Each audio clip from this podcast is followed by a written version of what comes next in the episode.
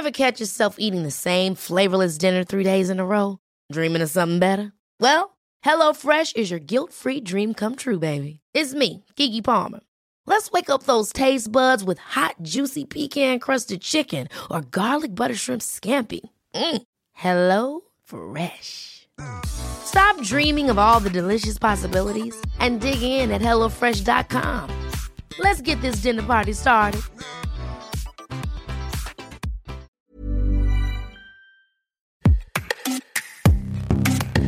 Bonjour, c'est Anne-Laetitia Béraud. Bienvenue dans Minute Papillon, un podcast original signé 20 minutes. Aujourd'hui, on va parler du loup. Après une politique d'extermination systématique, les loups sont revenus dans nos campagnes depuis le début des années 90.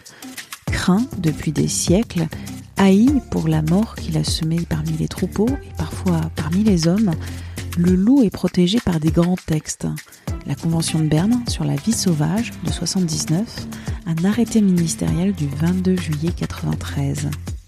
Le loup, c'est un emblème de la faune sauvage comme l'ours, et le loup provoque des divisions apparemment insolubles entre ses défenseurs, ses opposants, bergers, éleveurs, une partie du monde agricole.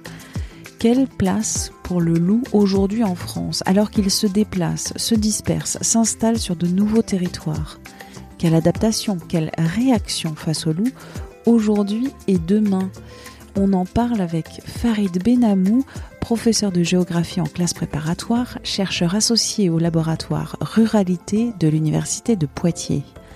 Farid Benamou est spécialiste des conflits autour de la conservation de l'ours et du loup. On commence cet entretien avec Farid Benamou. Il y aurait aujourd'hui 600 loups en France. Cette population est en progression. Est-ce que c'est une croissance forte ou fragile? La population de loups, euh, elle est toujours en progression depuis qu'elle est revenue en France euh, après son retour naturel euh, au début des années 90, 1992-93. Hein, si la croissance est régulière, en fait, on s'aperçoit depuis deux ans que cette croissance a tendance à décliner la croissance se fait moindre. Et l'hypothèse, c'est que euh, les tirs euh, légaux, qui s'ajoutent à ceux qui sont illégaux, mais qu'on ne connaît pas par définition, mais qui existent toujours, commenceraient à avoir un effet. Chaque année, combien de tirs sont-ils autorisés en France? Depuis 2019, c'est une centaine. Euh, cette propension trop rapide de l'administration française à accorder des tirs d'élimination des loups, ce n'est vraiment pas ça qui réglera le problème. Au contraire, il faut valoriser la recherche, une vraie recherche de terrain au plus près des éleveurs et aussi au plus près de tous les acteurs. Ce qui ne veut pas dire qu'il faut s'interdire de tirer sur des loups. On peut tout à fait considérer que dans certains cas, tirer sur des loups, y compris pour en tuer certains, ça peut être une option. Mais il ne faut pas dire que c'est vraiment l'option qui va permettre de mettre en place les conditions d'une coexistence durable. La présence du loup a été confirmée dans les Yvelines fin novembre, en Loire-Atlantique fin octobre, en Seine-Maritime en juillet dernier. Comment expliquer que les loups se dispersent autant sur le territoire français? C'est complètement naturel, ça correspond bien au comportement et au développement des loups. Parce qu'en fait, les loups sont sédentaires, vivent en groupe, qu'on appelle des meutes de 2 à 5 individus en Europe.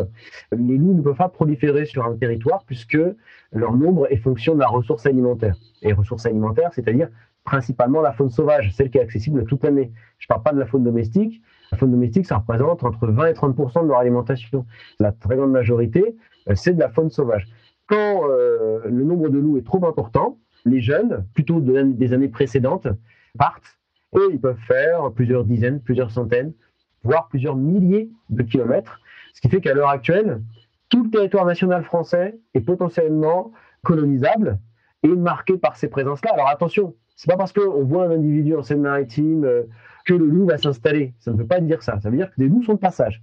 Pour qu'il s'installe, il faut un certain nombre de conditions. Il faut qu'il trouve un partenaire du sexe opposé, et puis il faut qu'il y ait les conditions écologiques, c'est-à-dire la ressource alimentaire. On a parfois des loups qui sont juste de passage, parfois des loups qui restent dans un secteur et puis qu'on n'en entend pas parler. Par exemple, dans les Pyrénées-Orientales, les loups sont attestés depuis le début des années 2000, et pourtant on n'a pas de reproduction qui est attestée. Où le loup se reproduit-il? C'est principalement dans les Alpes que les reproductions sont euh, suivies et attestées. Faut-il s'attendre à ce que le loup s'installe sur l'ensemble du territoire métropolitain? Il n'est pas exclu que des loups s'installent sur certaines portions autres que les Alpes euh, du territoire métropolitain. Dans le Massif central, leur présence est quand même bien attestée, euh, dans les Pyrénées également. Les grandes forêts de l'Est, en Normandie. Donc en plus, le loup n'a pas forcément besoin de, de forêt pour s'installer. Il lui faut des endroits avec quelques bois, une relative tranquillité pour la reproduction, et ça peut suffire, hein, ce qu'on appelle des zones intermédiaires, des zones collinéennes, euh, des zones de bocage. Euh. on a même vu des loups se reproduire en Espagne dans des zones d'agriculture euh, de grandes céréales. Hein. donc, il y en a qui trouvent certains endroits pour se cacher, se reproduire. C'est un animal en plus qui a, qui a vraiment un don pour se cacher et passer inaperçu dans le milieu naturel. C'est plus souvent les loups qui observent les humains que l'inverse. Hein. Est-ce que cette arrivée du loup dans de nouveaux territoires est de nature à développer les tensions, voire les haines d'une partie du monde rural? En fait, ça dépend beaucoup des contextes et ça dépend beaucoup des acteurs locaux, ça dépend même, j'ai envie de dire, parfois des individualités. Alors, il y a des grosses tensions hein, dans, les Alpes, là, depuis déjà plusieurs années, hein, et c'est vrai que le loup, euh, quand il imprime une prédation, peut faire peser euh, une forte pression psychologique euh, sur les éleveurs. Mais il faut voir aussi qu'il y a certains représentants syndicaux qui mettent de l'huile sur le feu sans pour autant proposer des solutions constructives, alternatives, autres que les tirs de loup. D'autant plus qu'on sait bien que les tirs de loup ne sont pas une solution durable. D'une part parce que bah, l'espèce est protégée, encore que bien que protégée, on en élimine quand même presque 20% de la population. Donc euh, en termes de protection, je pense qu'on peut faire mieux. Mais c'est aussi même en termes d'efficacité sur la prédation, ça n'a même pas fait véritablement ses preuves. Il faudrait éventuellement éradiquer tous les loups. Et encore, parce qu'en attendant, quand on élimine quelques loups par-ci par-là, surtout quand il y a des meutes constituées, on peut déstabiliser les meutes et au contraire faire qu'au lieu qu'ils s'attaquent à la faune sauvage, ça prennent plus de risques et s'attaquent à la faune domestique. Quant à éliminer tout nouveau loup qui apparaît sur une zone où on ne veut pas qu'il s'installe, on peut l'éliminer ce loup. Mais si le loup est arrivé, ça veut dire qu'il y en a d'autres qui vont arriver et ainsi de suite. Ça ne fait que juste reporter le problème, mais ça ne l'élimine pas. Certains disent qu'il vaut mieux blesser le loup plutôt que de le tuer, pour qu'il apprenne aux autres à ne pas s'approcher des troupeaux de l'humain. Il vaut mieux éduquer euh, les loups plutôt que de les tuer. Un loup mort euh, n'apprend rien. Et les pouvoirs publics ont eu tendance à passer à la phase tir d'élimination en chantant la phase tir d'effarouchement, tir préventif. Or, c'est très important ces tirs-là parce que justement, c'est en renforçant la peur chez l'animal, y compris si ça peut s'accompagner par une douleur, que on va durablement éduquer les loups. Parce qu'en plus, ce sont des animaux sociaux, donc ils se transmettent des comportements. Alors on peut voir en effet les loups qui peuvent être de moins en moins farouches dans certains secteurs, mais en général, ils évaluent toujours les risques qu'ils euh, prennent. Mais comme ce sont des animaux qui tentent, avec des individualités parfois très originales, eh bien, si quand ils tentent, ils ont une récompense, eh bien, euh, c'est pas un bon signe. Si quand ils tentent, ils ont une sanction, sanction dont ils peuvent se souvenir, ça, c'est plutôt une chose intéressante. Et, on ne met pas assez le paquet là-dessus. Selon vous, la France a-t-elle trouvé une stratégie d'équilibre entre la protection du loup et la cohabitation avec le monde agricole? Bah, L'administration française euh, commet toutes les erreurs euh, à commettre, quoi. C'est-à-dire qu'elle met beaucoup de temps souvent à réagir, elle a du mal à gérer sa communication, et quand elle est ouverte à la communication, elle va écouter les voies les plus euh, radicales, que ce soit dans le monde agricole que dans le monde euh, de, la chasse. Alors que ce soit dans le monde de la chasse ou dans le monde agricole, il y a des personnes très intéressantes, il y a des personnes qui réfléchissent, il y a des personnes qui ont des propositions, ça ne veut pas dire qu'ils sont pour le loup, et ce ne sont pas ces personnes-là qui sont mises en avant. On va euh, aller au plus simple, et l'administration française, dans sa plus pure tradition, préfère utiliser la violence, l'élimination et, la mort, plutôt que la réflexion et le recul. C'est-à-dire que faire face à des personnes qui demandent systématiquement l'élimination d'une espèce protégée, c'est faire preuve de fermeté. Or là, les pouvoirs publics veulent donner l'impression qu'ils font preuve de fermeté, au contraire, en cédant à la violence et en tuant. Avec l'arrivée du loup dans de nouveaux territoires, est-ce qu'il y a un risque pour les particuliers, les promeneurs, les scolaires? Ah, pour le moment, moi, je trouve que c'est complètement exagéré. Je pense que les, les éleveurs ont raison de s'inquiéter, parce que le loup représente une contrainte objective pour l'élevage. Parfois même, ça arrive au loup de manger quelques animaux domestiques chiens, chats, les petits-enfants, euh, passage. Ça, c'est dans les petites histoires pour faire peur. Comment le monde agricole peut-il se préparer, réagir à l'arrivée du loup? L'enjeu, c'est de ne pas euh, commettre euh, les, mêmes erreurs qui ont été commises partout. Alors, les, pouvoirs publics commencent quand même à, tirer un certain nombre d'enseignements, c'est-à-dire qu'ils ont tendance à communiquer un peu plus vite plutôt que d'essayer de mettre en place une omerta, parce qu'il est clair que, je vais parler un petit peu crûment, mais le dossier du loup, c'est un bâton merdeux. Et quand vous êtes préfet ou la direction départementale des territoires, Vous n'avez pas envie de gérer ce merdier-là parce que vous allez vous prendre des coups de tous les côtés. Forcément, s'ils peuvent repousser cela, ils le font. Donc c'est pour ça qu'il y a une grosse difficulté à anticiper. Cependant, là, je parle des politiques générales parce que au sein de chacune de ces administrations, je pense notamment au sein des administrations agricoles et des administrations de l'environnement, localement, il y a des gens non seulement extrêmement compétents, mais qui ont envie de bien faire. Ce sont des premiers pas qui sont intéressants. Ce n'est pas suffisant parce que très souvent, il y a la crainte que la profession agricole se braque. Mais il faut dire que la profession agricole, elle s'en est pris tellement ces 30 dernières années, indépendamment de la question du loup, hein, qu'elle euh, se braque très facilement.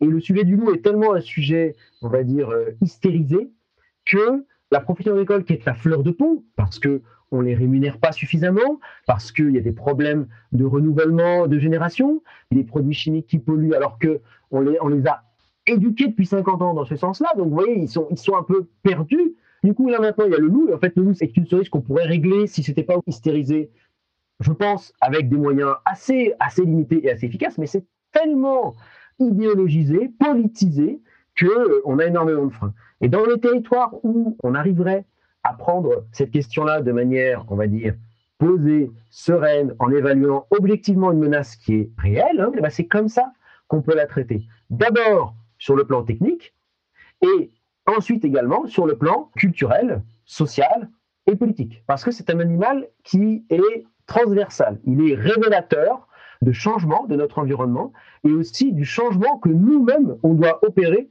dans notre relation à notre agriculture et à notre environnement. Merci à Farid Benamou pour cet entretien mené par Fabrice Pouliquin. Minute Papillon, c'est un podcast original de 20 minutes que vous retrouvez sur toutes les plateformes d'écoute en ligne. N'hésitez pas à vous abonner, c'est gratuit. Vous retrouverez très facilement tous nos épisodes, il y en a plus de 1000 au compteur. Pour nous écrire, une seule adresse audio 20minutes.fr. On se retrouve très vite, d'ici là, portez-vous bien.